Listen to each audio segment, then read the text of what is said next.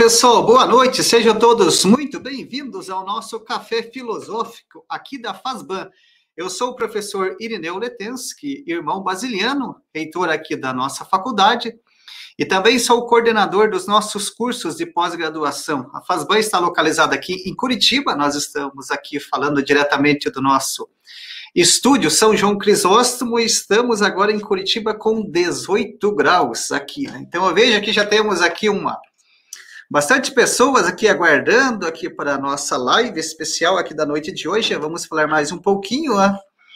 Então, aqui já temos o Maicon, também o André, o Edirley, o Frei Matheus Venâncio, Luiz Henrique, Frei Francisco, Pedro Moura, sempre presente, Raíssa Medeiro, Frei Dimas, Patrícia, Ricardo Júlio também sempre está conosco, né, Ricardo? O Jorge. Também vocês podem escrever, pessoal, aqui no chat, de qual cidade vocês estão falando e como está a temperatura. Curitiba geralmente é um pouco mais gelada, hoje estamos com a temperatura um pouquinho mais elevada. Ó, aqui também está o Flávio, o Antônio, o Nildon, o Elton, olha aqui quanta gente bacana chegando. Joelmir, Vladimir, Daniel, André, o Adalton, o Vitor, o Alessandro Cavacin Alves, professor Alessandro, boa noite, professor aqui da FASBAN, Maria Luísa, o Fábio, Daniel, o Iago, o Geraldo, bastante gente bacana, o Frei Wellington também, lá de Porto Alegre, olha aqui, ó, o Flávio de São Paulo, ó. Então, sejam todos bem-vindos aqui a essa nossa mais um café filosófico aqui da FASBAN, né? Então, a FASBAN é uma instituição de ensino superior com mais de 50 anos de experiência no ensino das ciências humanas. Né? Nós temos aqui o nosso curso de bacharelado em filosofia. Também temos um curso livre de filosofia aqui que nós eh, ofertamos para as pessoas interessadas e também o curso propedêutico. E também temos vários cursos de pós-graduação em diversas áreas. Né? O que eu quero aqui destacar para vocês são as novas turmas que estaremos iniciando agora em julho um curso de filosofia, um, ou melhor, um curso de liturgia, um curso inédito que estamos abrindo agora em julho, né? Uma pós em liturgia. O pessoal sempre cobrava e perguntava por que não abríamos uma pós também em liturgia. Então, temos essa pós aqui é, inédita aqui na FASBAN, que está, estaremos começando uma turma agora em julho. A turma já está confirmada. E também um curso de pós-graduação em é, Arquitetura e Arte Sacra do Espaço Litúrgico, que é um curso bastante procurado aqui na FASBAN, também estaremos abrindo uma nova turma agora em julho. As nossas pós-graduações, todas elas se realizam em módulos, né? São duas semanas em julho, duas em janeiro e duas em julho. E, e agora, devido à pandemia, a, os nossos módulos em julho serão é, de maneira remota, online. Então, aqueles que ainda têm interesse em estudar mais a liturgia e também a arquitetura e a arte sacra, ainda temos algumas vagas. Né? E hoje, como eu já havia dito para vocês, né, temos aqui uma noite muito especial para as nossas reflexões. Né? Aqui estará junto conosco o professor William Saraiva Borges. Olha só que bacana, olha sobre o que nós vamos repetir hoje, sobre Guilherme de Alckmin Vida, obra, pensamento e fortuna. Então, já antecipadamente agradeço ao professor William por ter acolhido o nosso convite. E, professor William, boa noite, seja muito bem-vindo aqui a essa noite. Boa noite, irmão Irineu, muitíssimo obrigado pelo convite, estou muito honrado. É, também agradeço ao irmão Marco, através do qual esse convite chegou a mim a FASBAN tem se tornado cada vez mais uma instituição de referência, não só no Paraná, mas como no Brasil. Isso fez com que eu me sentisse ainda mais honrado em ter sido convidado. Espero poder compartilhar um pouquinho aí é, com vocês, com os amigos e colegas que estão acompanhando pelo YouTube, um pouco daquilo que eu venho pesquisando sobre o OCA. Que bacana, então. Nós que agradecemos, professor William, por estar aqui conosco né, e compartilhar um pouco da sua pesquisa. Então, o professor William tem uma, uma vasta experiência nessa área, então aqui falará um pouquinho né, da formação e do seu trabalho. Ele atualmente é, está fazendo o seu doutorado em filosofia junto ao programa de pós-graduação em filosofia da Universidade Federal de Pelotas. Né? Também ele possui um mestrado em filosofia e também é licenciado em filosofia pela mesma instituição. Né? Ele também é membro fundador da Sociedade Brasileira para o Estudo da Filosofia Medieval. É, também é membro do grupo de trabalho, né, o, o GT, Filosofia na Idade Média, cujas atividades estão vinculadas à Associação Nacional de Pós-Graduação em Filosofia, a ANPOF, né, conhecida. Também é membro do grupo de estudos sobre filosofia medieval e do grupo de pesquisa em Ockham, ambos ligados ao Departamento de Filosofia da Universidade Federal de Pelotas. Também é editor assistente da revista Seara Filosófica, né, editada pelo Corpo Docente, da, também da Federal de Pelotas. Então, como vocês já perceberam, né, a sua área de interesse é a filosofia medieval, ele tem uma grande bagagem, né, uma grande pesquisa, e a ênfase das suas pesquisas estão nas teorias políticos tardo-medievais. Atualmente, é, William tem é, concentrado seus estudos no pensamento dos autores da chamada Escola Franciscana, especialmente a filosofia política de Guilherme de Ockham. Então, William, mais uma vez, seja muito bem-vindo, muito obrigado por acolher o nosso convite, e agora passo a palavra para suas reflexões. Obrigado pela apresentação, irmão Irineu, mais uma vez agradeço o convite. Então, vou compartilhar aqui alguns slides que eu preparei para vocês, para a gente poder é, conversar um pouco. Então, tem bastante coisa para ser falada, eu vou tentar ser o mais é, sintético possível, é, resumir da, da melhor maneira possível, para que a gente consiga fazer um sobrevoo sobre o pensamento, sobre a vida e sobre as obras do Ockham, dentro de uns 40 minutos aí, que é o que é proposto. Então, vou compartilhar aqui. Acredito que já esteja aparecendo para vocês. Então, eu intitulei aí esta minha fala, Guilherme de Ockham, Vida, Obra, Pensamento e Fortuna. Bom, vida é a vida mesmo, né? São alguns dados é, biográficos. Obra é a obra, não é alguns elementos a respeito da, é, da bibliografia, né? Do que o Ockham escreveu e também é, alguma bibliografia secundária, alguns estudos que foram feitos sobre ele. O pensamento, obviamente, são as próprias ideias é, do autor. E fortuna é uma palavra um pouco curiosa. É, quando a gente usa o termo fortuna para se referir a um autor, nós não estamos nos referindo à sorte ou à riqueza, nós estamos nos referindo ao pouco à recepção do pensamento desse autor. A palavra fortuna, quando aplicada a um autor, significa isso. Então, eu não sei se nós teremos tempo de falar é, efetivamente sobre a fortuna, né, sobre como o pensamento de Ockham foi recebido ainda durante a vida dele é, e posteriormente, e algumas influências que o pensamento dele exerceram, de repente, na reforma protestante, ou até mesmo uh, como um autor que é colocado por muitos como o iniciador da modernidade, não sei se nós teremos tempo de chegar nisso. Talvez nós só consigamos falar, e olhe lá da vida, da obra do pensa e do pensamento. Eu coloquei algumas frases em latim aí, extraídas é, das obras do Ockham. É, se der tempo, lá no final da minha fala, eu vou retornar a elas, porque essas frases que eu fui colocando aí, elas são ilustrativas de alguns pontos que eu entendo serem fundamentais para a gente caracterizar o, o Ockham, assim, em linhas gerais. Então, talvez eu volte a essas frases lá no, no final da minha, da minha fala. Então, como que eu vou organizar essa minha exposição é, de forma didática para que a gente consiga dar conta de tantos elementos, porque o Ockham é um autor assim é, gigantesco, falar, um, fazer uma introdução a ele em 40 minutos é, é, é um desafio tremendo. Então, como que eu vou fazer isso? Num primeiro momento, eu vou falar sobre a vida dele e alguns dados importantes para que nós possamos entender quem é, quem é ele, o lugar de onde ele fala, o lugar de onde ele escreve, o contexto é, no qual ele está inserido, porque o Ockham é um autor é, muito se discute na filosofia se é importante ou não é, conhecer a vida de um autor para estudar o seu pensamento. É, se discute muito isso. Né? No caso do Ockham, é, conhecer minimamente alguns dados biográficos dele, alguma coisa a respeito da vida dele, é fundamental para que nós entendamos o movimento que o pensamento dele fez. Então, o Ockham é um autor a respeito do qual não se pode falar do pensamento e das obras sem falar da vida. Então, esse trinômio, vida, obra e pensamento, no caso do Ockham, eles estão absolutamente concatenados. A fortuna é algo que a gente pode ver depois, mas vida, obra e pensamento, elas estão concatenadas. Então, eu gostaria de, no primeiro momento, falar sobre alguns dados biográficos, já acenando para esses movimentos, não é?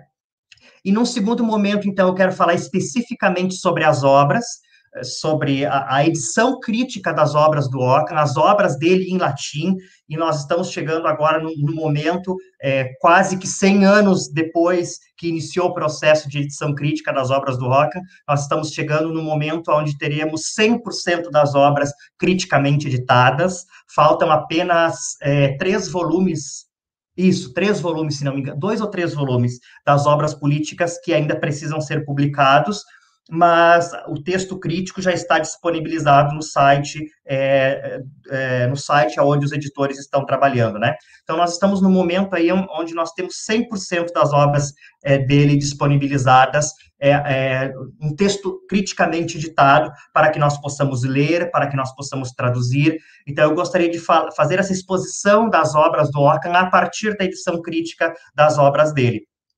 E para falar do pensamento dele, ah, ou melhor ainda, antes do pensamento, é, depois de ter falado das obras em latim, apresentar algumas que estão traduzidas ao português. Isso é um ponto importante, né? Que são facilmente acessíveis a qualquer estudante, né? Desde a graduação. Então, falar das edições críticas em latim, depois das obras que foram traduzidas para o português. E para falar especificamente de alguns pontos do pensamento dele, especialmente quatro pontos que me parecem muito importantes, e, esse, e essas frases em latim aí, elas resumem um pouco esses quatro pontos. Então, eu vou indicar algumas referências bibliográficas secundárias né, de livros, de artigos que foram publicados aqui no Brasil, que poderão servir como é, um instrumento de estudo para que se compreenda esses pontos que eu considero fundamentais.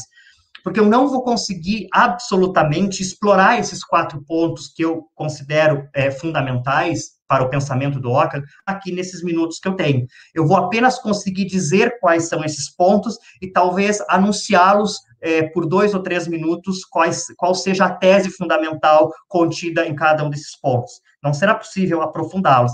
Então, me parece que se eu indicar algumas bibliografias e apresentar esses pontos do pensamento a partir de uma bibliografia secundária de qualidade, me parece que aí eu indico qual seja o ponto e aí cada um autonomamente poderá depois aprofundá-lo. Então esse é um pouco o caminho que eu quero fazer nessa minha nessa minha conversa com vocês.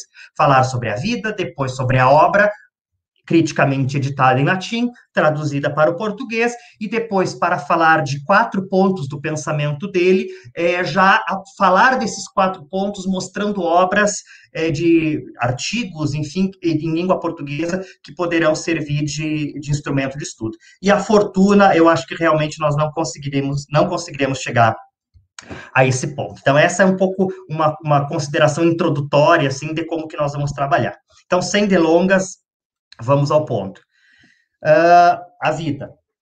Guilherme de Ockham, ou William of Ockham, Guilherme é William em português, William é Guilherme em inglês, curiosamente eu tenho o mesmo nome do Ockham, muito provavelmente ele nasceu em 1284 e muito provavelmente morreu em 1347, não vou entrar aqui no mérito da questão de é, é, de por que essas datas são questionadas ou não, enfim, isso fica para depois, mas essas são as datas que se assume tenham sido a de nascimento e a de morte dele. E a vida dele, ela pode ser dividida é, fundamentalmente em três partes: uma inglesa, uma francesa e uma alemã.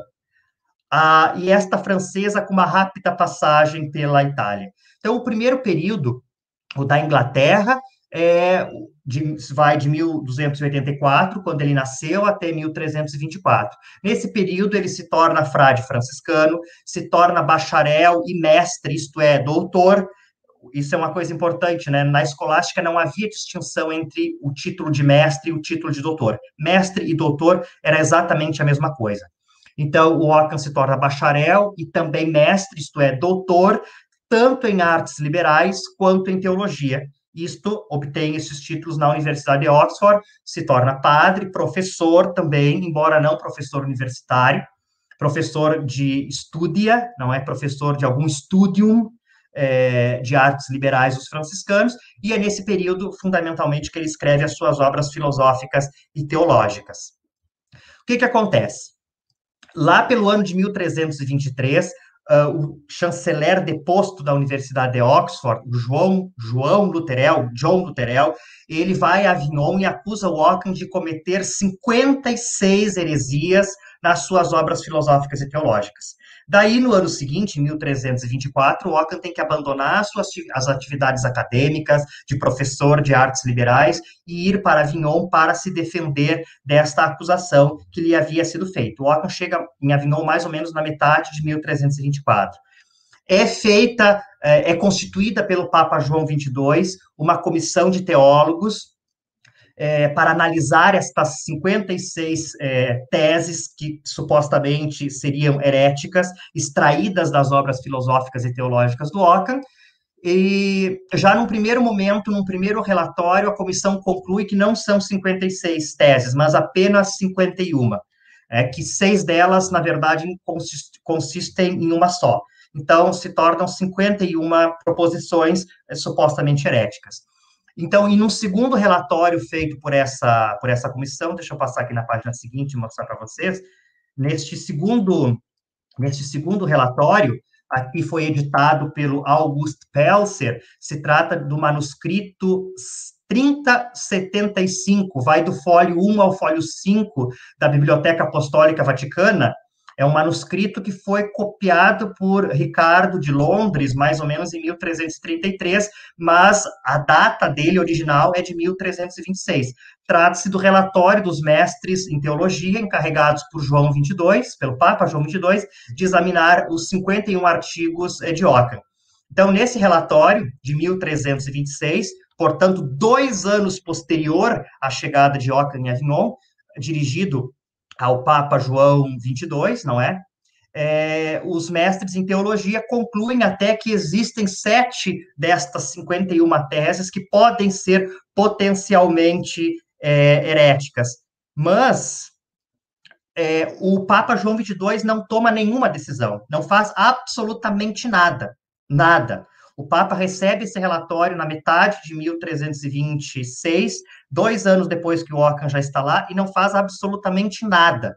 Não, não, não, não chama o Ockham para se esclarecer, não excomunga o Ockham, não condena o Ockham, não faz nada. E se passa mais é, um ano e meio até que, no dia 1 de dezembro de 1327, o então ministro-geral da Ordem Franciscana, Miguel de Cesena, chega a Avignon para é, é, esclarecer esta questão toda da disputa a respeito da pobreza evangélica.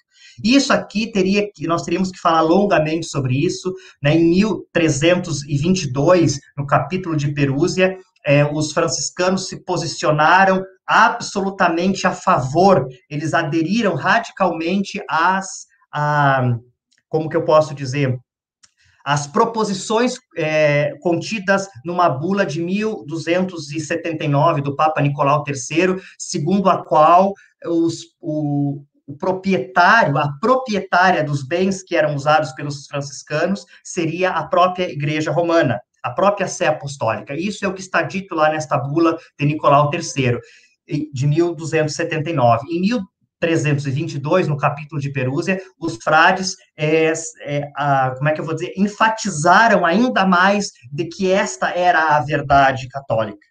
É, o fato de que a igreja deveria possuir os bens e os franciscanos apenas possuírem o simples uso de fato. E, e, o João 22 não concordou com isso, então houve uma série de bulas posteriores a isso, especialmente a de Conditorem, de 1324, aonde essa, esta esse dispositivo jurídico, digamos assim, de Nicolau III, ele é, ele é abolido, ele é desfeito. Então, aconteceu uma série de, de, conflitos a respeito disso, e em 1327, então, o Miguel de Cesena, que é o ministro-geral da Ordem Franciscana, chega em Avignon para tratar desse embrólio todo. Né? Então, existe uma disputa aí que vem vindo desde 1322 a respeito da pobreza. Em 1327, o Miguel de Cesena, superior-geral da Ordem Franciscana, chega em Avignon para tratar dessa questão. Quando Miguel de Cesena chega lá, um ano e meio depois do relatório uh, ter sido feito a respeito das, das supostas heresias do Ockham, Então, o Miguel de Cesena pede que o Ockham analise, por sua vez, as bulas do Papa João XXII. Estas bulas nas quais o Papa João XXII se posicionava contra o capítulo de Perúzia e se posicionava contra a, as bulas é, do Papa Nicolau III e também as, as bulas do Papa Gregório, enfim, todas as bulas precedentes que é, reconheciam esse dispositivo jurídico. Né? A igreja possui os bens e os franciscanos têm o simples uso de fato. Então, o Ockham começa a analisar as bulas do Papa João XXII e conclui que, na verdade, o herege nessa história é o Papa João XXII. E aí, meio ano depois, no dia 26 de maio de 1328, o Ockham, o Miguel de Cesena, que é o ministro-geral da Ordem, o secretário-geral da Ordem, o Bonagrazzi de Bergamo, um outro frade lá, o Francisco de Ascoli, e outros companheiros, todos eles fogem de Avignon. Fogem de Avignon, no dia 26 de maio de 1328. E poucos dias depois, no dia 6 de junho de 1328, o Oca, o Miguel de Cesena e todos esses frades são excomungados. O que, que eu quero, onde é que eu quero chegar com essa, com essa, com esse raciocínio? O Ockham não foi excomungado por, pelas supostas heresias que ele tenha cometido nas suas obras filosóficas e teológicas. Tanto é que houve um relatório que foi entregue ao Papa dois anos depois do Ockham já ter chegado em Avignon, em 1326, e o Papa não fez nada. Um ano e meio depois, chega lá o Miguel de Cesena, eles estão preocupados com outra questão, é o problema da pobreza. Meio ano depois, disso, é, o Ockham todo mundo foge, e essa excomunhão, ela não foi específica para o Ockham. Essa excomunhão de 6 de junho de 1328 é uma excomunhão que se dirige a todos os franciscanos que fugiram de Avignon. E o Ockham junto com eles. Então, o Ockham não foi excomungado é, em virtude dessas supostas heresias que ele teria cometido, 56 ou 51, ou 7 que sejam, depois do relatório final, ele não foi excomungado por isso, ele foi excomungado unicamente porque fugiu de Avignon junto com o Miguel de Cesena. Portanto, ele foi excomungado por envolver-se na disputa a respeito da pobreza evangélica franciscana, e não por supostas heresias filosóficas e teológicas. Esse é um ponto muito importante. Tanto que, se vocês olharem aqui, eu deixei aqui para destacar, a primeira edição do Index Librorum Prohibitorum, é publicado pelo Papa Paulo IV em Roma em 1590, 1559. Essa é a primeira edição, é anterior ainda ao Concílio de Trento. Esse não é o Index Librorum é, Tridentino. O Tridentino é posterior. Esta é a primeiríssima edição. O primeiro Index Librorum Prohibitorum que existiu na história é, do Papa Paulo IV, Roma 1559. Aqui na letra G, nós vamos ver o nome de Ockham e as obras do Ockham que estão proibidas apenas são as obras políticas. O Opus Nonadinta Dierum, que é uma obra na qual Ockham critica é, diretamente uma bula do Papa João XXII, a bula Quia Vir Reprobus, na qual o Papa João XXII, por sua vez, é, critica as apelações do Miguel de Cesena, uma outra obra do Ockham, aqui no plural, Diálogos, porque é uma obra dividida em três partes, Diálogos 1, Diálogos 2 e Diálogos 3, também é uma obra política, e todos os escritos do Ockham contra o Papa João XXII. Então vejam que lá, na metade do século XVI, 1559, apenas as obras políticas do Ockham, naquelas onde ele discute o problema da pobreza e questões sobre os direitos dos imperadores e dos papas, etc., é que são proibidas, é, é, que são condenadas no Index Librorum Prohibitorum. E nenhuma menção é feita às obras filosóficas e teológicas. Qual é a conclusão que eu estou querendo é, extrair é, deste, desta, desta, dessa exposição? É que se é que existe alguma heresia no pensamento do Ockham é apenas no que se refere às suas obras políticas, e não no que se refere às suas obras filosóficas e teológicas porque o Ockham tem sido continuamente acusado de ser um herege, de ser um destruidor da escolástica, de ser um destruidor, de ser como é que o iniciador de toda a desordem da filosofia moderna. Então, quer dizer, o Ockham é, é, e muitas dessas acusações, e esse é o ponto. E aqui é, é falando também da fortuna. Muitas dessas acusações que são feitas ao pensamento do Ockham se deve a uma errônea interpretação do que é realmente o pensamento filosófico e teológico do Ockham. Toda hora me aparece aí é, alguém compartilhando alguma coisa, é, mas até do ponto de vista acadêmico mesmo, eu vejo nos livros de história da filosofia serem afirmadas certas coisas a respeito do Ockham que ele nunca afirmou. Então, é, se, se, se faz uma caricatura do pensamento do Oca, e em virtude dessas caricaturas se considera ele um herege, sendo que a igreja não o condenou como herege, a igreja não o excomungou por ser herege, o excomungou apenas por uma desobediência em ter fugido da, da, da do cárcere privado, vamos chamar assim, a que os franciscanos estavam submetidos ali em Avignon, e só posteriormente, apenas as obras filosóficas, uh, digo, somente as obras políticas é que posteriormente vão ser merecedoras dessa, é, da inserção no Index Librorum Prohibitorum. Então, o Ockham foge de Avignon, né, envolvido nessa questão a respeito da pobreza, passa rapidamente pela Itália, onde ele se encontra em Pisa com o Sacro Imperador Ludovico IV da Baviera, e, e, a partir de 1330, então, ele vai para a Alemanha, para Munique, junto com o Sacro Imperador, e lá ele se transforma no conselheiro político do Sacro Imperador. Então ele fica definitivamente em Munique, ali ele escreve as suas obras políticas, aquelas às quais eu apenas fiz menção, ali, recém, recém fiz menção ali no, eh, no Index Librorum Prohibitorum, e ele morre em 1347. Então, esse é um pouco o panorama da vida do Ockham, as três fases da vida dele, não é? E alguns fatos que envolveram. Então, aqui já deu para dar alguma pincelada a respeito de, de como que a de, de, como que as coisas não são muitas vezes como elas parecem ser.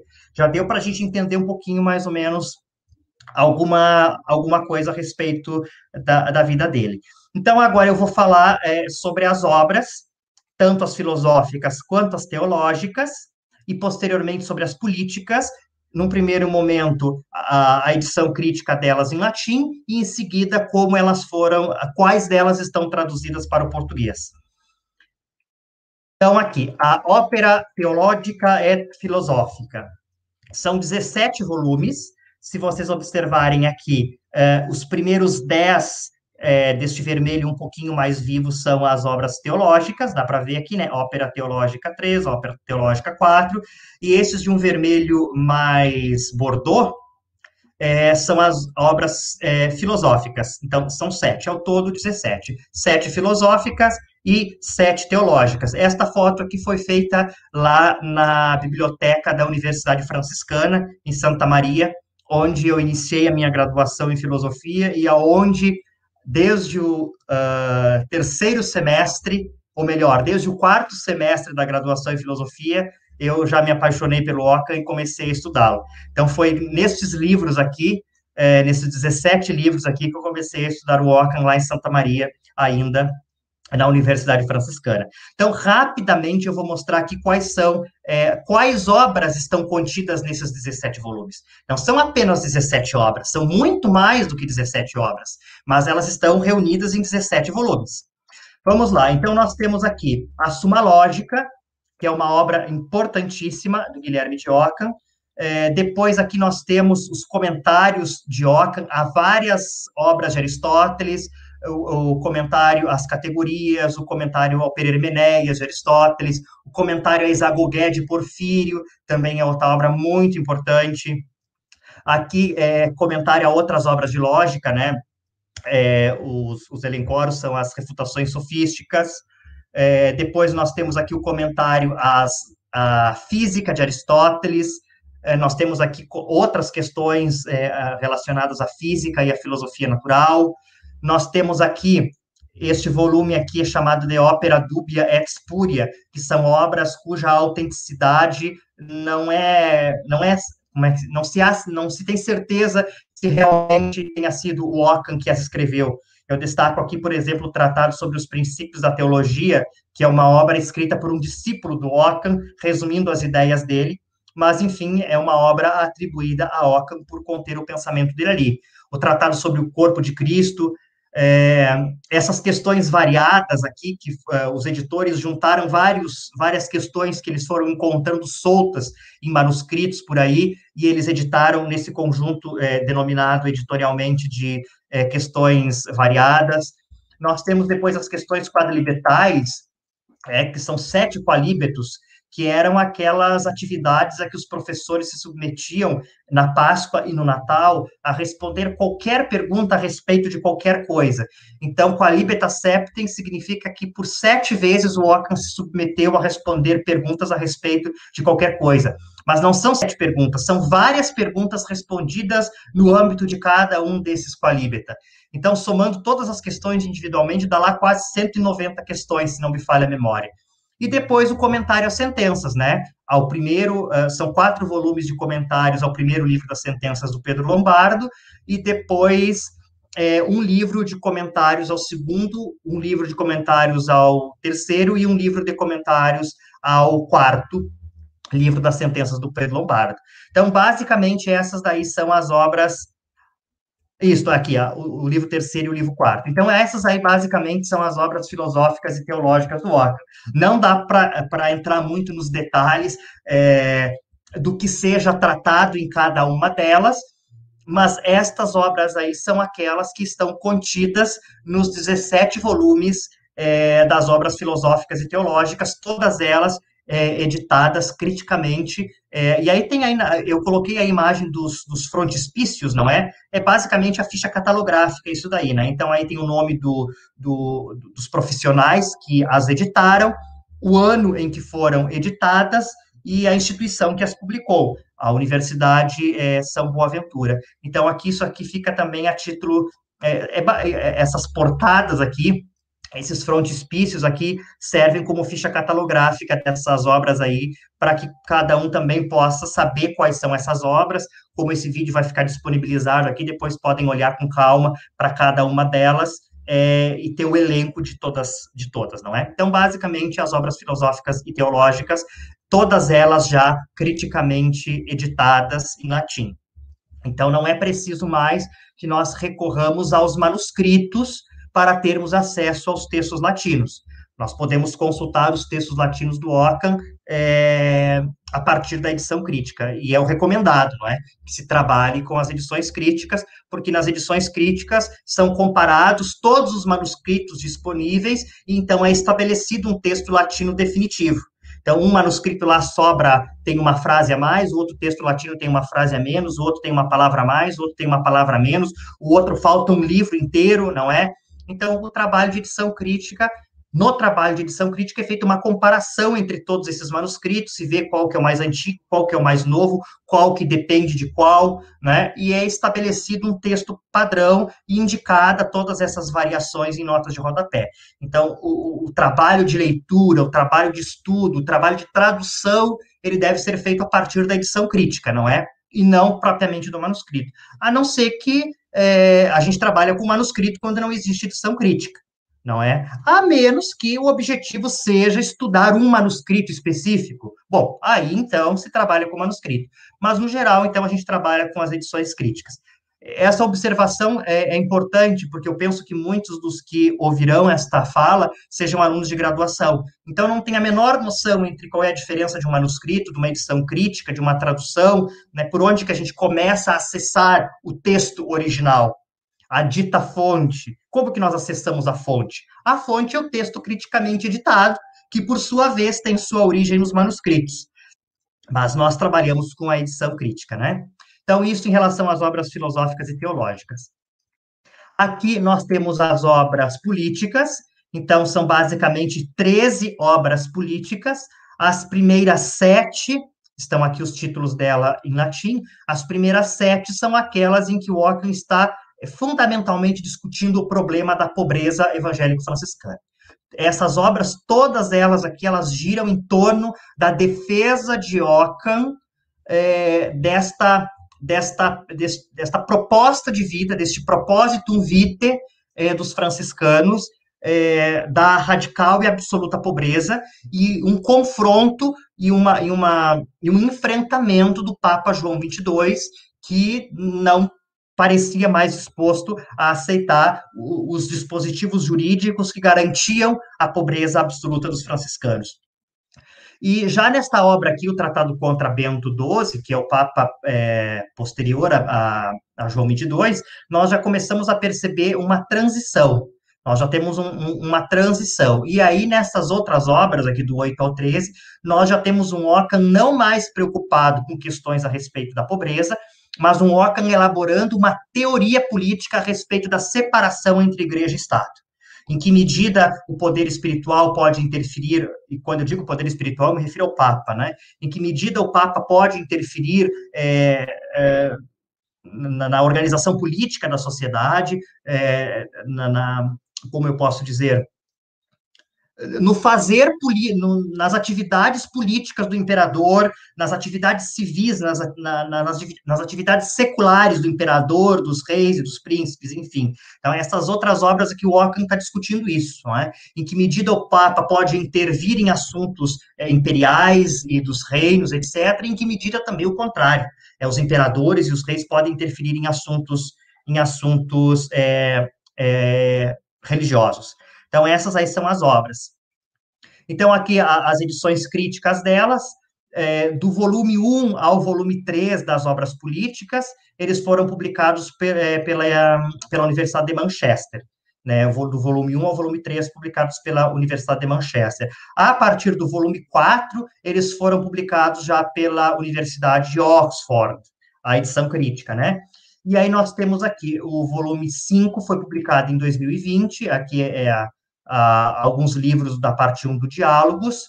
Aí depois vocês vejam os 6 e o 7 não estão publicados ainda, acredito que serão publicados nesse ano. Depois o volume 8 foi publicado em 2011 e o volume 9 foi publicado em 2019. Então essas daí são as, as obras políticas do Ockham, né? Vamos passar rapidinho aqui por, por elas. Aqui está o site é, é, e aí o nome de todos os editores que estão trabalhando no processo de edição crítica do Diálogos. Então, aqui esse site, ele, ele é disponível aí na, na Academia Britânica, né? Então, pode ser livremente acessado, esses textos todos podem ser gratuitamente baixados ali para o estudo. Então, ainda que tenham sido publicados em volumes impressos, especialmente o Diálogos, não é? Não me refiro às obras políticas 1, 2, 3 e 4. Me refiro aqui ao Diálogos, não é? Da, da, da ópera política do 5 ao 9. Ainda que tenham sido publicados, dois ainda serão publicados, eles podem ser acessados gratuitamente nesse site.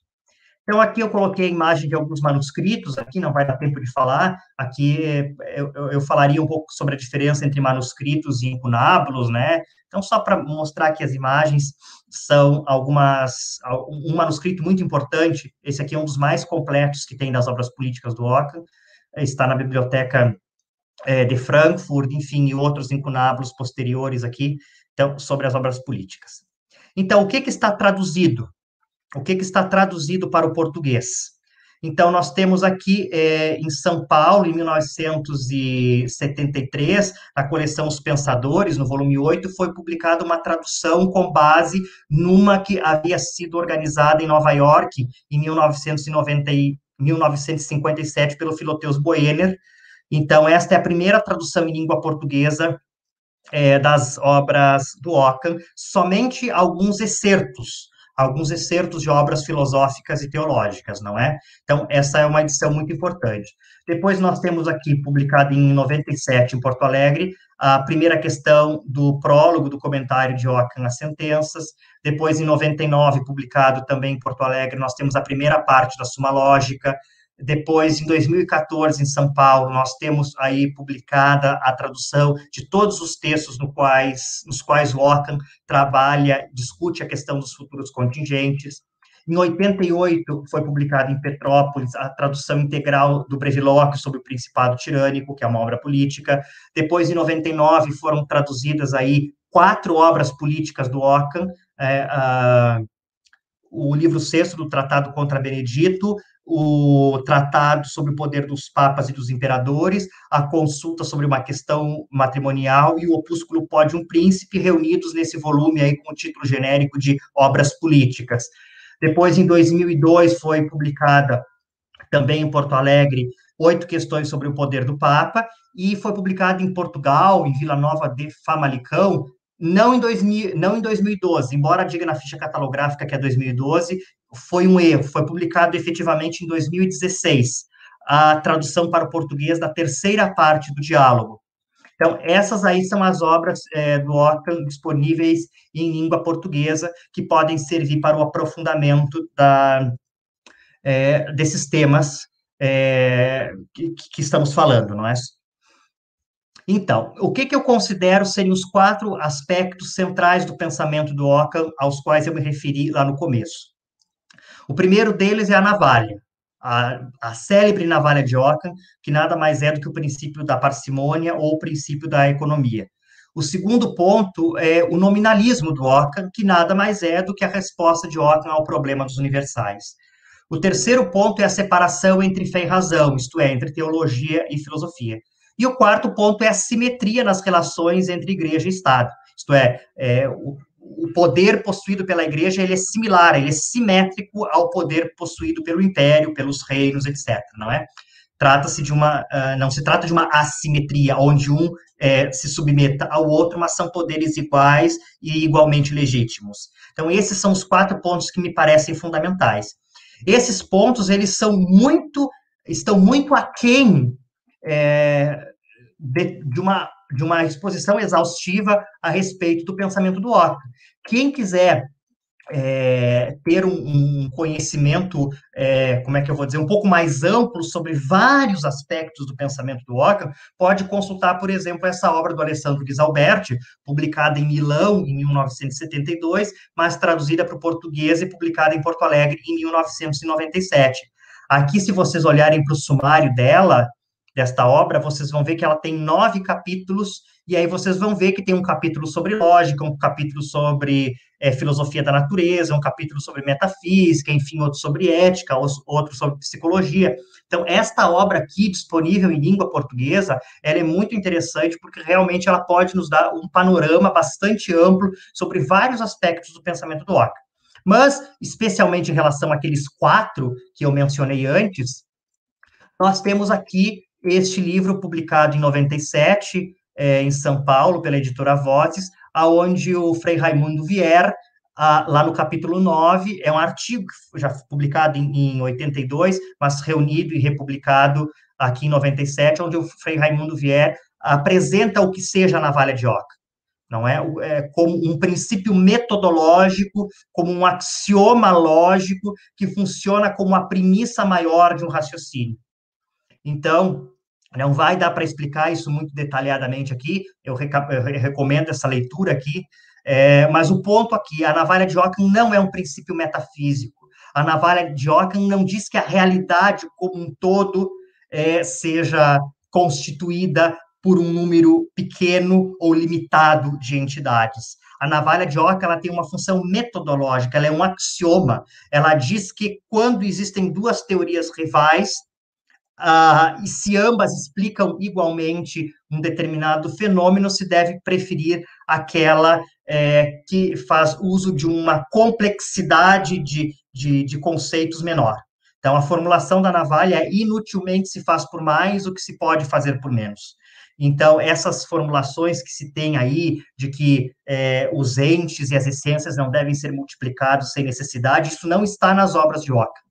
O que está nas obras de Ockham é que inutilmente se faz por mais o que se pode fazer por menos.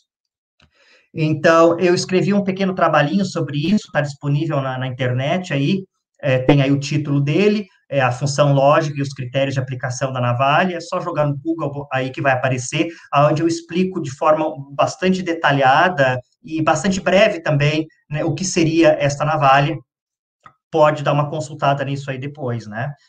Este, agora, em relação ao problema dos universais, ao nominalismo do Ockham, é, que é a resposta do Ockham ao problema dos universais, temos este livro aqui do professor Pedro Leite Júnior, aqui da UFPEL, publicado em Porto Alegre em 2001, que o professor, é, o professor Pedro faz uma análise bastante detalhada do que seja o nominalismo do Ockham e de qual seja a resposta dele ao problema dos universais. Então, é um livrinho que dá para dar uma conferida aí, é, é, para aprofundar um pouco essa questão. E de forma mais breve, tem este artigo que eu escrevi junto com o professor Pedro, o antirrealismo nominalista de Guilherme de Ockham, a partir do comentário a Isagoguera e Porfírio.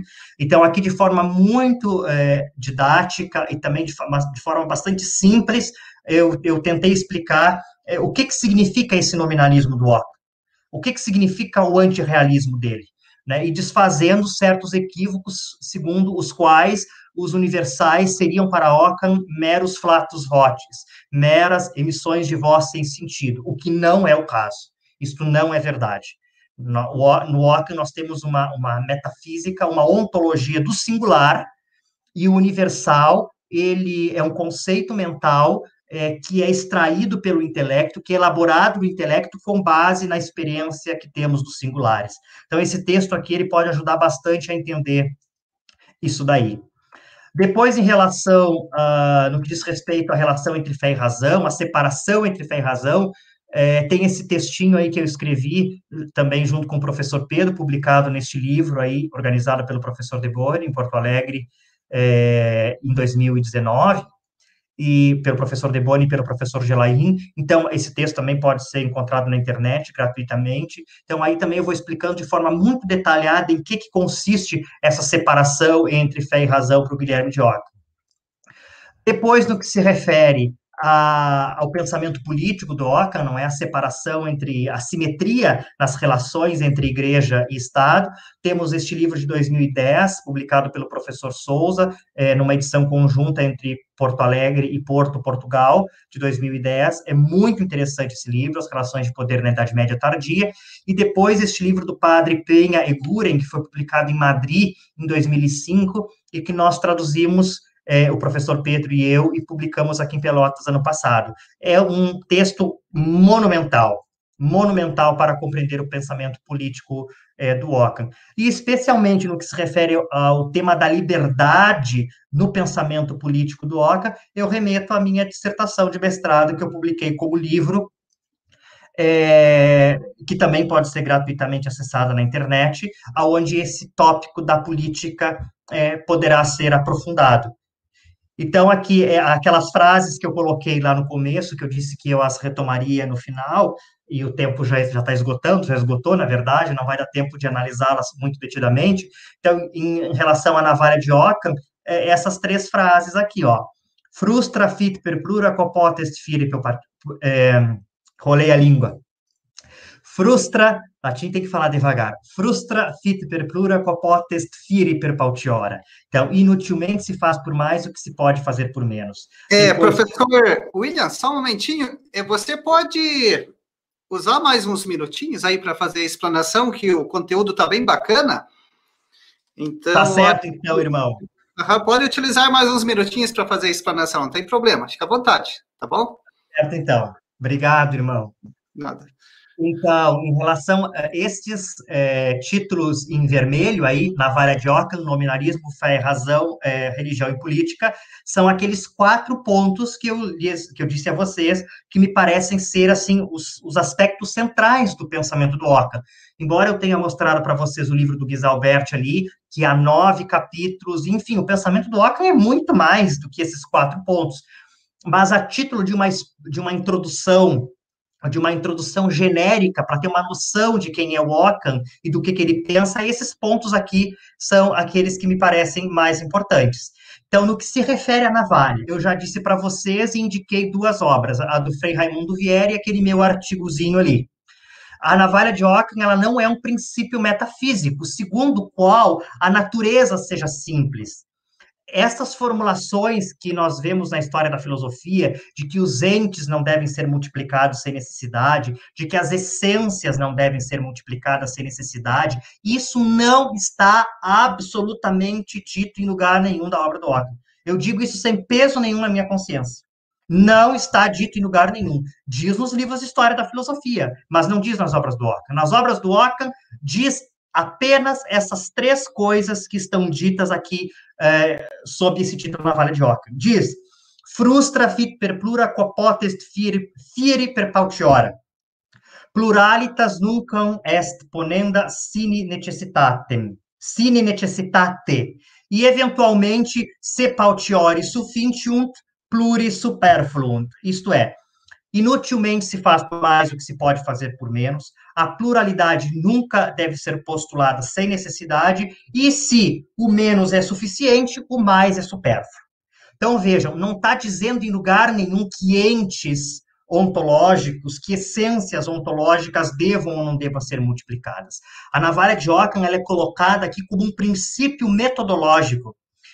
Falando português bem claro, ela é um axioma, um princípio tal qual os três princípios da lógica aristotélica, não contradição, identidade e terceiro excluído. Ela é um princípio e ela funciona como premissa maior de um silogismo. Vamos dar um exemplo. Dado que, dado que inutilmente se faz por mais do que se pode fazer por menos, dado que a pluralidade nunca deve ser postulada sem necessidade, dado que se o menos é suficiente, o mais é supérfluo, dado que, apresentado este princípio enquanto premissa maior, dado isso, uma vez diante de duas é, teorias, ou três, ou quatro, ou cinco teorias, que explicam igualmente um determinado fenômeno, devemos preferir aquela que contém um número menor de elementos teóricos. Então, vejam bem, a navalha ela funciona como um princípio lógico, ela tem uma, uma, uma aplicação metodológica, ela é uma premissa maior enquanto princípio dentro de um silogismo.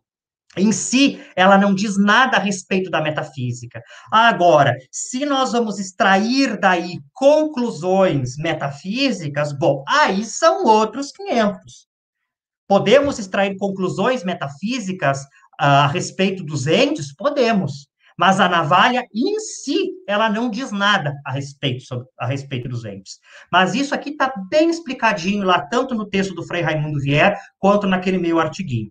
Em relação ao nominalismo, esse trechinho aí diz, ó, é, etita sequitur quo philosophus non vult quo res universale sint vere extra et decência rerum singularium, sed significat substância singulares. O que, que o Ockham está dizendo? E o filósofo, isto é, Aristóteles, é, não parece querer que os universais existam realmente fora da nossa mente.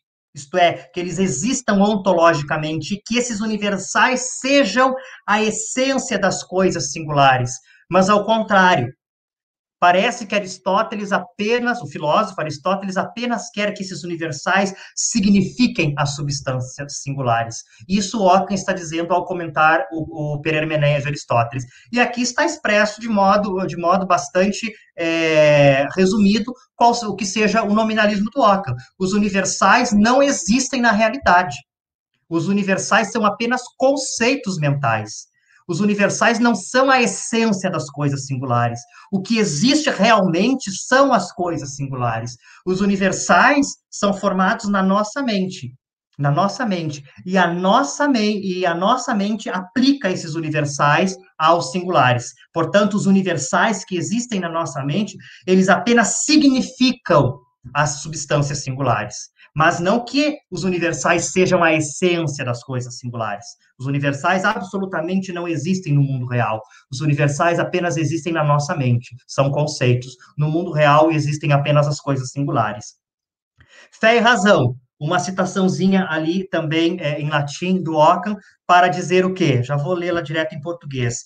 É, os artigos de fé não são princípios de demonstração nem conclusão, nem são prováveis, porque muitos, porque todos ou muitos, e especialmente os sábios, ao, especialmente aos sábios, eles parecem serem falsos.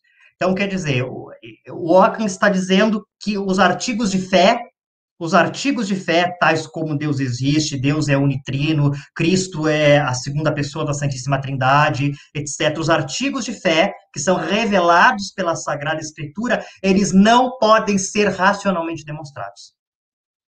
Ao contrário do que Tomás de Aquino pretendia, e a escolástica como um todo pretendeu, ser capaz de fazer uma teologia natural, isto é, uma teodiceia, o Ockham vai dizer o que? A razão natural não é capaz de demonstrar os artigos de fé. Por isso que o Ockham é, se usa pejorativa, é, de forma pejorativa, é, dizer que o Ockham é um fideísta. que o Ockham é um fideísta, porque em relação aos artigos de fé, eu tenho que aceitá-los pela fé. A razão natural não pode é, conhecê-los. Não pode conhecê-los. Então, há uma separação entre fé e razão. Lá naquele meu textinho lá publicado no livro do professor Deboni é, e do professor Gelain, eu explico isso detalhadamente, né? A mesma coisa em relação ao nominalismo. Naqueles, naquele meu artigo que eu indiquei ali, eu explico detalhadamente isso daí. E em relação à separação entre religião e política, aqui eu estou colocando o argumento da liberdade aqui, que é basicamente aquilo que eu explorei na minha dissertação, basicamente para dizer o que se é, nós somos livres por direito divino e natural, e, e, e os textos evangélicos é, apresentam claramente que nós somos livres, conforme a carta de Tiago, a carta aos Gálatas, enfim, há uma série de, te de textos da, da, Sagrada Escritura que nos ah, que garantem a revelação nos garante que o cristão é livre, se nós somos livres, o Papa não possui a plenitude do poder. E se o Papa não possui a plenitude do poder, o Papa não pode interferir em assuntos políticos, não é? E o mesmo se refere ao imperador. Né? É, no âmbito da cristandade, o imperador que é cristão também não pode submeter os seus súditos à escravidão, haja vista que eles são livres e a liberdade não pode ser tolhida. É claro, tudo isso dentro do âmbito dentro do âmbito da cristandade que nós estamos falando, é, o imperador é cristão, o papa é cristão, o mundo é cristão, mas nós vemos aí que o Ockham também inaugura uma questão dos direitos subjetivos, inaugura também o. Uh, enfim, basicamente isso, inaugura aí a ideia dos direitos subjetivos que devam ser salvaguardados, que não podem ser tolhidos nem pela religião e nem pela política, não é? Mas claro que ele está discutindo isso tudo dentro de um contexto bem específico. Então, temos aí essa defesa radical, eu costumo chamar o Ockham de o advogado da liberdade.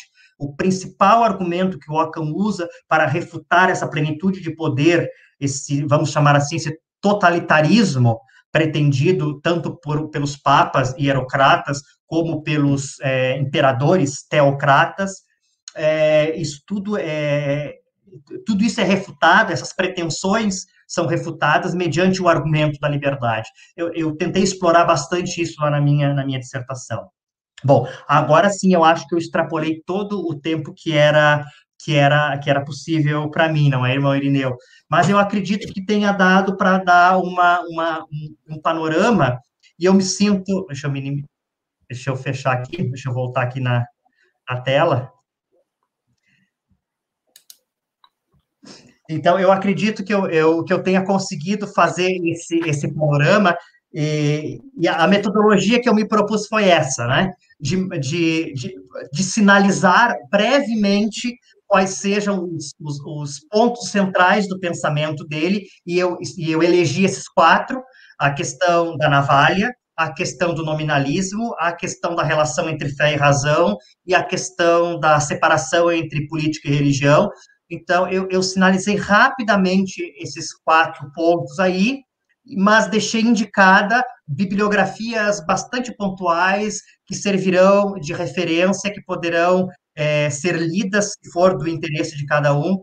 Então, acho que foi essa metodologia que eu tentei adotar, ao invés de, de explorar esses pontos, porque o tempo não, não permitiria mais um, uma exposição exaustiva de cada um desses quatro tópicos, então sinalizei eles rapidamente, já indicando as bibliografias aonde elas podem ser posteriormente aprofundadas.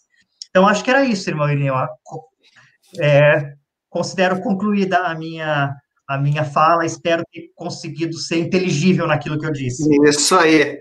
Que bom, professor William, muito obrigado e parabéns pela sua belíssima explanação, é, expondo as obras, aí, partindo dos.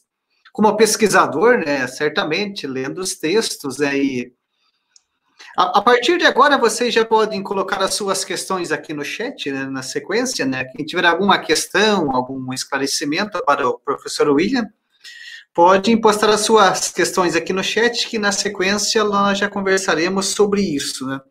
Então, como o professor William já havia dito lá no início, né? Então, as, essa conferência ela ficar, ficará disponível aqui no canal do YouTube da Fazban. Depois vocês poderão assistir com é, mais devagar, né? Aquilo tudo que a internet propicia, né, William? Você pode parar o uhum. vídeo, é, copiando o título das obras, que são é, bastante informações e é um privilégio muito grande né, termos um pesquisador, né? Então, aí, alguém que está pesquisando e, em geral, sobretudo, às vezes, o estudante de graduação, ele acaba, às vezes, ficando mais no manual, né? Uhum. E aí, quantas é, incongruências né, que o William nos trouxe aí, até é, prejudicando o próprio entendimento né, do pensador e até uma injustiças com o pensador, uhum. com questões que ele não, próprio não disse, né? Então, também quero aqui, ah, mais uma vez, agradecer, né, e todos vocês que acompanham a Fazban no nosso Instagram, né, arroba e também quem nos acompanha, para nos acompanhar, eventos como esse aqui com o professor William e outros que a Fazban está realizando, sempre nós estamos divulgando no, ali no nosso Instagram. Agora aqui, então, quero apresentar aqui alguns eventos, na sequência que a Fazban irá realizar aqui no nosso canal. E na sequência, o professor William já vai falar de um trabalho bem bacana dele aqui para vocês também, né? Então, aqui no dia 9 do 6, também às 19h30, nós teremos uma live com a iconógrafa e artista sacra Maria Fonseca, com o seguinte título: A Beleza na Arte Sacra. Então, dia 9 do 6 às 19h30, teremos esta live. No dia, nos dias 19 a 21 de julho, nós teremos aqui o nosso seminário para formadores de presbíteros e vida consagrada. Dia 19 e 21 de julho, também, às, sempre às 19h30. Também, entre os dias 23 e 25 de agosto, teremos aqui também o nosso seminário de espiritualidade, com os nossos conferencistas também todos confirmados. Vocês, todas essas informações, vocês poderão verificar com mais detalhes lá no nosso site, né? É fazban.edu.br e também o, o link para as inscrições estão lá no nosso site, né? E ainda no dias, nos dias 20 a 22 de setembro, teremos o nosso seminário missionário, também sempre às 19h30. E agora, eu quero que o professor William fale um pouquinho aqui né, dessa desse famoso, desse importante estudo, né, desse importante meio aqui de divulgação da filosofia medieval. Então, professor William, por gentileza, fale aqui para o nosso pessoal um pouquinho desse seu maravilhoso trabalho também que ocorre aqui. Então, nós temos aí essa, já faz, eu até já perdi as contas, se faz uns quatro ou seis anos, já faz um bom tempo que eu que eu criei essa página aí no Facebook como uma brincadeira, e eu acho que já tem 2.300, 2.400 curtidas ali, e se tratando de, de filosofia medieval, uma coisa que não interessa para praticamente ninguém, ter dois mil e poucos, é, duas mil e poucas curtidas ali é algo bastante significativo. Então, é uma página bastante simples ali no, no, no Facebook, onde tudo que eu encontro no Brasil e no mundo a respeito de filosofia medieval, eu vou postando ali. É, na América Latina, na, da Europa, dos Estados Unidos, enfim, eu vou filtrando um pouco as informações e vou compartilhando ali, seja links de eventos, é, publicações de obras, publicações de edições críticas, enfim, às vezes às vezes, oportunidades de bolsa de, de doutorado, bolsas de pós-doutorado na Europa. É, então, enfim, o que eu vou descobrindo, o que eu vou descobrindo, eu vou postando ali. Então, quem quiser, quem quiser, desculpa, dei uma engasgada. É, quem quiser dar uma conferida ali, curtir, fica, fica o convite aí. Então, eu, vou, é eu, vou esperar, eu vou esperar 80, vou esperar 80 novas curtidas ali isso, na página, que agora isso. eu entrei ali no, no, no YouTube ali, cheguei a levar um susto, tem 80 pessoas nos acompanhando aqui. Eu acho que eu nunca falei para tantas pessoas ao mesmo tempo, assim, é 80 pessoas, é, meu Deus do céu, que responsabilidade. Então, olha, Parabéns também, William, por esse trabalho de curadoria, né, de estar aí angariando essas informações e disponibilizando. Olha, pessoal, que bacana. Temos aí um pesquisador, né, um especialista que já faz essa filtragem do material. Sabemos que a internet hoje possibilita muitos materiais, né, e às vezes uma das dificuldades, né, dos alunos, às vezes dos estudantes, daquele que não tem o conhecimento, é às vezes discernir, né, sobre esse material.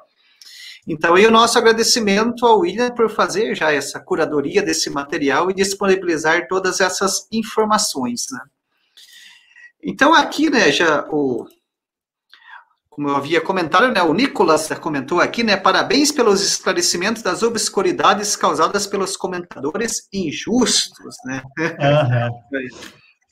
então, aqui o, o Pedro Rian também colocou aqui, né, trabalho incrível da FASBAN. Obrigado, obrigado a você, Pedro, por estar aqui conosco, acompanhando, né? Então, aqui, o Marcelo coloca uma pergunta bem objetiva. Uhum. Existe? Qual a relação entre Platão e Ockham? Ai, ai, obrigado por essa pergunta, Marcela. É uma pergunta interessante que ela me permite falar um pouquinho mais sobre a navalha e me permite falar um pouquinho também sobre o nominalismo. Então, né, essa tua pergunta me permite é, tangenciar dois dos quatro pontos que eu mencionei ali como importantes. Essa expressão navalha de Ockham, ela é uma expressão alegórica. Tecnicamente, se trata do princípio da economia ou princípio da parcimônia. Assim como lá temos o princípio da não contradição, o princípio da identidade, o princípio do terceiro excluído, na lógica de Aristóteles, o princípio ocamiano é o princípio da economia ou princípio da parcimônia, às vezes também chamado de princípio da simplicidade. Navalha de Ockham é uma, uma, uma figura alegórica, uma alegoria. Navalha, por quê? Porque navalha é um instrumento de corte extremamente preciso, cirúrgico, vamos dizer assim. É, não é um facão. Você sabe o que é um facão, né? De, de, de, de, de, é, fazer serviço é, manual, de cortar árvores, enfim, não é um facão, não é uma tesoura. É um instrumento de corte preciso. Talvez hoje nós falássemos do bisturi de oca, né? Talvez o instrumento de corte hoje mais preciso seja um bisturi, o bisturi de Ockham. Por quê?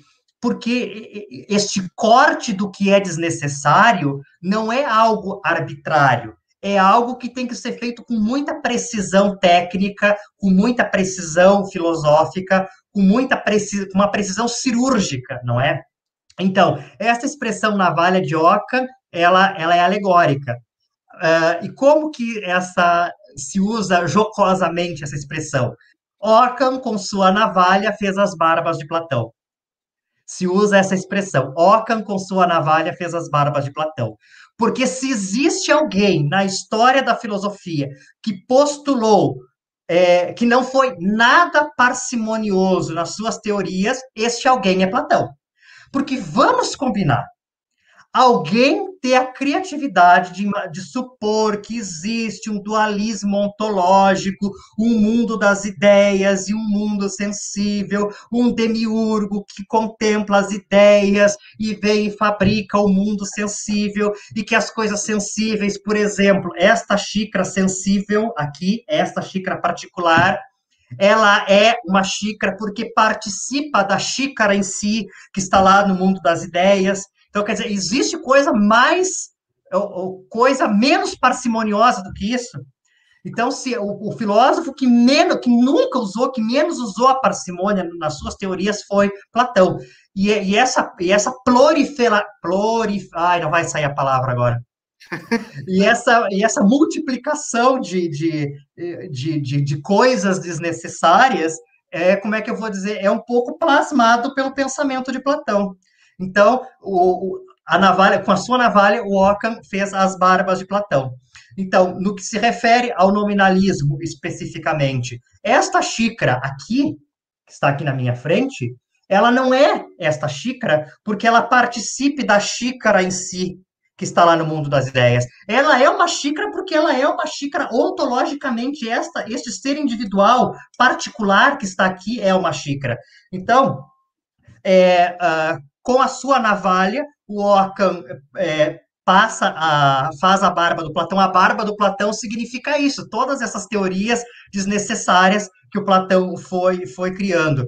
Então, ele, o Ockham se relaciona com o Platão na medida em que faz a barba deles, é, é, é, corta fora todas essas coisas, e especialmente no que se refere ao nominalismo, nós temos, por exemplo, a defesa de uma tese como essa, segundo a qual os universais não existem lá no mundo de ideias, não existem é, enquanto é, um estado comum dentro das próprias coisas, não, dentro dessa xícara tem água, mas dentro dessa xícara, ontologicamente falando, né, não existe uma xícara é, comum a todas as outras xícaras. Não, cada xícara é absolutamente individual. Absolutamente individual. E o universal xícara está aqui na minha mente, né? Aqui dentro da, da minha cabeça. E aí eu uso os universais que a minha mente criou para classificá-los logicamente. Então, os universais deixam de ser, é, é, como é que eu vou dizer, coisas ontológicas,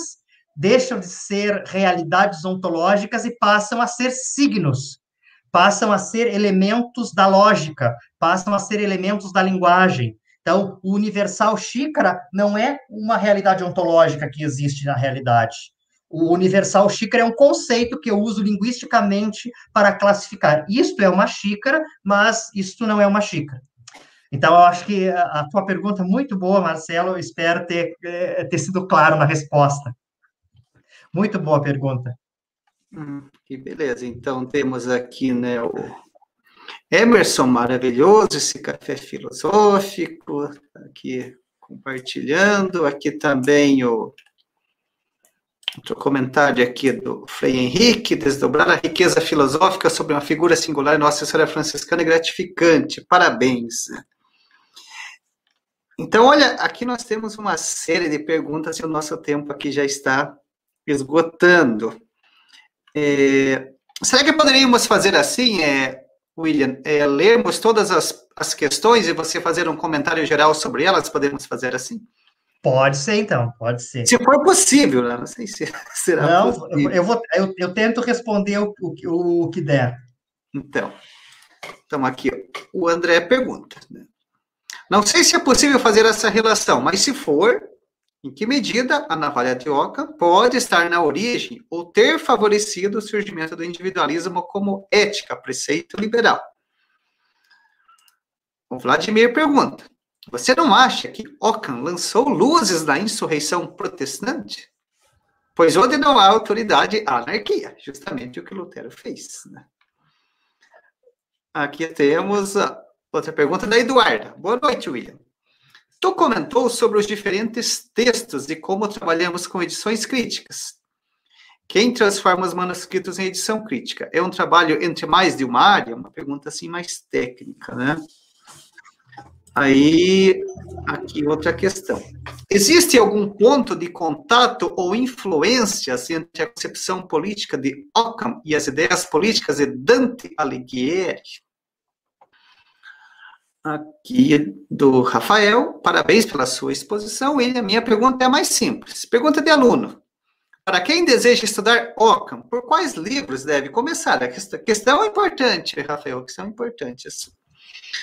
Aqui o Alessandro Cavacin, nosso professor aqui da Fasbana. Em que sentido as ideias políticas de Ockham eram consideradas contra o pensamento cristão? E aqui já tem mais duas, finalizamos. É. Ockham diz que não existe universal, mas somente os particulares. Portanto, a construção desse consenso se dá por qual caminho? E por último aqui, do Newton, né? a navalha de Ockham, então, teria uma inspiração aristotélica? Em que medida o princípio da parcimônia de Ockham apresenta algo diverso da teoria aristotélica? Então, é são vários assuntos, vários temas, né, mas só para aqui contemplar e agradecer aos pessoal que está nos acompanhando e enviou suas perguntas, se possível, então, William, fazer um comentário geral aí sobre as questões. Né? Poxa vida, teria que, olha, teria que ter no mínimo cinco minutos para responder cada uma delas, né? Deixa eu tentar. Eu não sei nem se eu, se eu me lembro ainda de todas elas. Acho que teve umas, umas seis ou sete perguntas aí. Sim, são diversas. Vamos, tá. Aqui esta sobre a influência aristotélica da navalha de Ockham. Sim, quem for, a, a navalha de Ockham, ela está formulada, ela está formulada é, na física de Aristóteles. A navalha de Ockham, ah, ou melhor, a navalha, vamos, vamos dizer de outra maneira o princípio da parcimônia, pela primeira vez, aparece formulado na física de Aristóteles. É, e se vocês lerem aquele textinho que eu escrevi ali, ou o textinho do Frei Raimundo Vier, vocês vão perceber que a primeira vez onde o Ockham se posiciona a respeito disso é no comentário que o Ockham escreve à física de Aristóteles. Aí eu tive, eu tive a, a, grande felicidade de poder pegar este manuscrito nas minhas mãos, lá na biblioteca do Sacro Convento, em Assis, o manuscrito da, do comentário de Ockham, a Física de Aristóteles, aonde ele comenta ali, aonde ele vai explicando exatamente. Então, qual é a diferença entre, entre Aristóteles, entre Aristóteles e Ockham? o Ockham, eu diria assim, e, um pouco me, me, fundamentando também na, na, na, no que o Frei Raimundo Vieira explica, o Ockham, ele transforma a navalha de a navalha, ou melhor, o Ockham transforma o princípio da parcimônia numa espécie de, de princípio geral, universal, e aqui é eu falando, quase que comparável aos três princípios da lógica aristotélica. Mas Aristóteles não fez isso. Aristóteles apenas fez uso desse princípio de economia lá na física, mas quem coloca, quem eleva esse princípio de parcimônia, quem eleva esse princípio de economia a esse status de ser quase um quarto princípio da lógica é o Ockham. Então, quer dizer, quem, quem movimenta, quem faz uso, quem, quem é, como é que eu vou dizer? É realmente isso. Quem faz o uso exaustivo deste princípio que está colocado na física de Aristóteles não é o Aristóteles, mas é o Ockham. Por isso que é chamado navalha de Ockham, não navalha de Aristóteles. Mas a origem dela está lá na física de Aristóteles. Então, eu não sei se ficou um, um pouco confuso, mas é, é, é, um pouco isso daí, né? Então, sim, o, o, Aristó o Ockham ele é muito aristotélico, e mesmo em relação aos universais, isso é uma coisa interessantíssima. É, para Ockham, Aristóteles é um nominalista, e isso ninguém diz. O Ockham está convencido de que Aristóteles é um nominalista. Por isso que aquela citação que eu trouxe para vocês ali diz: é, o filósofo não quer, filósofos não vulto, o filósofo Aristóteles não quer que os universais existam realmente. Quer dizer, para Ockham, é, segundo Ockham, para Aristóteles, os universais não existem realmente. E nós temos uma tese consagrada na história da filosofia que Aristóteles é um realista que os universais existiriam, que a substância né, na qual acontecem os acidentes seria uma realidade ontológica existente, e elas seriam universais. E o Ockham discorda disso. Então, o Ockham ele é muito aristotélico no que se refere à navalha, no que se refere ao nominalismo e tudo mais. Uma outra pergunta que me chamou a atenção ali do Lutero. Eu não sei se o Lutero, ele, ele, ele como é que eu vou dizer? Era, acho que a palavra era subversivo, né? Que subverteu a ordem. Eu não sei se o Lutero é, fez isso, não. O que eu sei é que o Papa João XXII, lá no século XIV, era um déspota. Que o Papa João XXII era um déspota. E era contra este déspota, João XXII, que o Ockham estava, é, estava se dirigindo diretamente. O que, que aconteceu tantos anos depois, na Reforma Protestante, não foi influência direta do Ockham. Isso foi através de vários. Aí nós teríamos que entrar naquilo, naquilo que nós chamamos de ocamismo, né, que são os autores que se apropriaram do pensamento ocamista, tais como Gabriel Biel, e aqui parece que a influência direta sobre Martinho Lutero não é de Ockham, é de Gabriel Biel, que é um ocamista e não um ocamiano. E aqui a diferença, uma coisa é ser ocamiano, outra coisa é ser ocamista. O Gabriel Biel é um ocamista, entendeu? E a influência do, eh, de Gabriel Biel enquanto ocamista é que exercida sobre Lutero. Então, aqui nós teríamos que, que, que muito pano para manga. O uh, ah, que mais que eu poderia comentar ainda disso tudo que foi falado aí?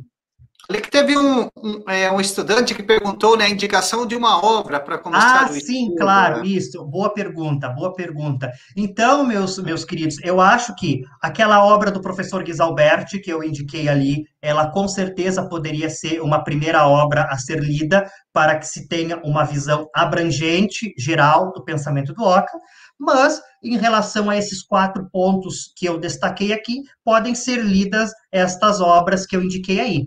Então, pode começar pelo livro do professor Guisalberti, traduzido pelo professor Teboni, ou pode começar por esses artigos aí, que, artigos e livros que eu fui indicando, especificamente uns em relação à política, outros em relação à, à teologia, enfim, né? Depois vocês podem voltar com calma aí o, na, na voltar a, a live para trás e olhar ali os títulos. Uma outra pergunta que me chamou a atenção da Eduarda ali sobre a, a edição crítica. Então, sim, ele é um, a, o trabalho de edição crítica dos textos é um trabalho interdisciplinar. É um trabalho que é feito pelo paleógrafo. Quem é o paleógrafo? O paleógrafo é aquela pessoa que estuda uh, como que os textos uh, antigos são escritos, estuda a caligrafia antiga. Os manuscritos, eles são, via de regra, escritos cheios de abreviaturas. Então, precisa de um paleógrafo que saiba é, porque aquele D, N, com um tracinho em cima do N e um E, saber que, aquela, que essas três letrinhas significa domine, por exemplo. Então, tem um trabalho, isso aí é um, é um trabalho de expandir as, as, as abreviações. Então, é um trabalho do paleógrafo. E depois saber se aquela letra lá é um S, se é um F, que parece tudo a mesma coisa. Né? Então, tem um trabalho do paleógrafo, tem um trabalho do filólogo, né? tem um trabalho do filósofo também, porque não basta um conhecimento técnico de paleografia, de filologia, preciso conhecer o pensamento do autor também. Então, é um trabalho, um trabalho multidisciplinar. O pessoal da arquivologia pode entrar também, o pessoal da história, é um trabalho, sim, multidisciplinar. Então, é, é, esses profissionais todos normalmente se reúnem em grandes equipes, grandes equipes é, interdisciplinares, e então eles vão garimpando nas bibliotecas. Hoje em dia é mais fácil porque os manuscritos das bibliotecas estão catalogados, então, tu pode entrar no catálogo da Biblioteca Vaticana, tu pode entrar no, enfim, no, nos catálogos de qualquer biblioteca, botar o nome Ockham ali, tu vai ver todos os manuscritos de Ockham que tem naquela biblioteca. Então, tu vai pegar todos esses manuscritos, fazer a comparação entre eles, analisar todas essas variáveis, e aí vai ser publicado um texto criticamente editado, né? Que é um texto, como é que vai se estabelecer um texto latino é, é, é, de referência que tem por base todos essa, esses manuscritos, né, que são chamados os testemunhos, todos esses testemunhos disponíveis. Eu sou apaixonado por, por, por isso aqui. Eu ainda quero na, poder me dedicar especificamente a trabalhar com edição crítica de, de, de obras, um dia ainda. Que, que bom, então, é, professor William. É, agradeço a todos vocês que postaram aqui, tem bastante comentário, bastante perguntas. Talvez, professor William, de acordo com a sua disponibilidade, podemos fazer uma, uma segunda live aí, né? Uma, uma, um é, William, William de Ockham, parte 2, né? É, por que não? Por que não? semestre. Estamos... Isso aí, podemos combinar aí uma data para dar prosseguimento na, na, aqui nas discussões, né? Então, é, o pessoal deixou bastante perguntas, bastante questões, e uma, então quer dizer que é um assunto que desper, despertou e desperta bastante interesse, sobretudo aí temos essa oportunidade de estarmos com um pesquisador, alguém que é perito, né? Que estuda o texto. É, eu até me assusto, eu me assusto quando, quando essa, essa, esses adjetivos me são atribuídos, pesquisador perito, especialista, especialista eu me sinto tão, eu me sinto tão aquém é, de, desses, desses títulos, eu acho é, que quando... eu, me considero, eu me considero apenas um, um, um, um, um reles estudante de todas essas coisas aí. Isso, mas é, pode ter certeza que o seu conhecimento é, é muito importante, né? Para eu, por exemplo, que fiquei maravilhado ouvindo as suas explicações. É que eu estudei tá, na graduação, mas não é um, um, autor que eu me detive, né? E como você sabe, quando você se detém sobre um autor, né? Uhum. Você tem informações e conhecimentos mais precisos. Então, esse conhecimento que você tem é muito importante para todos nós aqui, né? Então, vamos pensar numa, numa próxima edição. Vamos, vai como ser. O nosso, nosso um tempo aqui, muito obrigado. Nosso tempo aqui já está passando um pouco aqui, né? Então, é, vamos encerrar aqui as nossas discussões por hoje, já deixando aqui um gostinho de quero mais para uma próxima edição aqui do nosso Café Filosófico. Então, William, aqui em nome da Fazban, né, agradeço imensamente por você ter aceito o nosso convite, né? Por estar conosco aqui nessa noite e apresentar um pouco né, do seu conhecimento e das suas pesquisas. E já reitero novamente para que façamos uma segunda edição aí no segundo semestre. Então, muito obrigado. Ele deseja uma boa noite, né, um bom descanso e agora passo a palavra para suas considerações finais.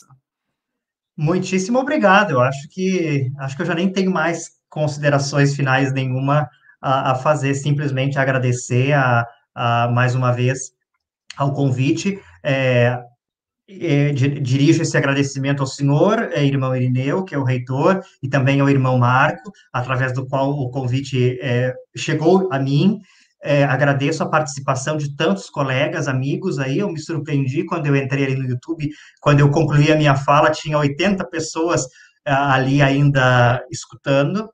Então, fiquei muito, muito contente, assim, sinto o peso da responsabilidade.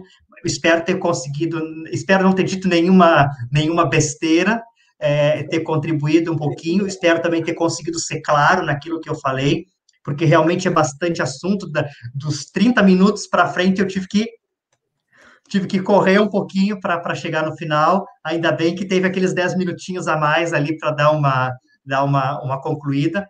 Mas então, muitíssimo obrigado mesmo. E, e, já fico já duplamente é, honrado com essa possibilidade de, de repente termos uma outra uma outra uma outra conversa lá para o próximo semestre. Que bom, então. Muito obrigado. Mais uma vez agradeço a todos vocês que estiveram aqui conosco nessa noite, com os comentários e com as perguntas. E nos vemos na nossa próxima live. Uma boa noite, um abraço a todos e até a próxima. Tchau, tchau. Boa noite.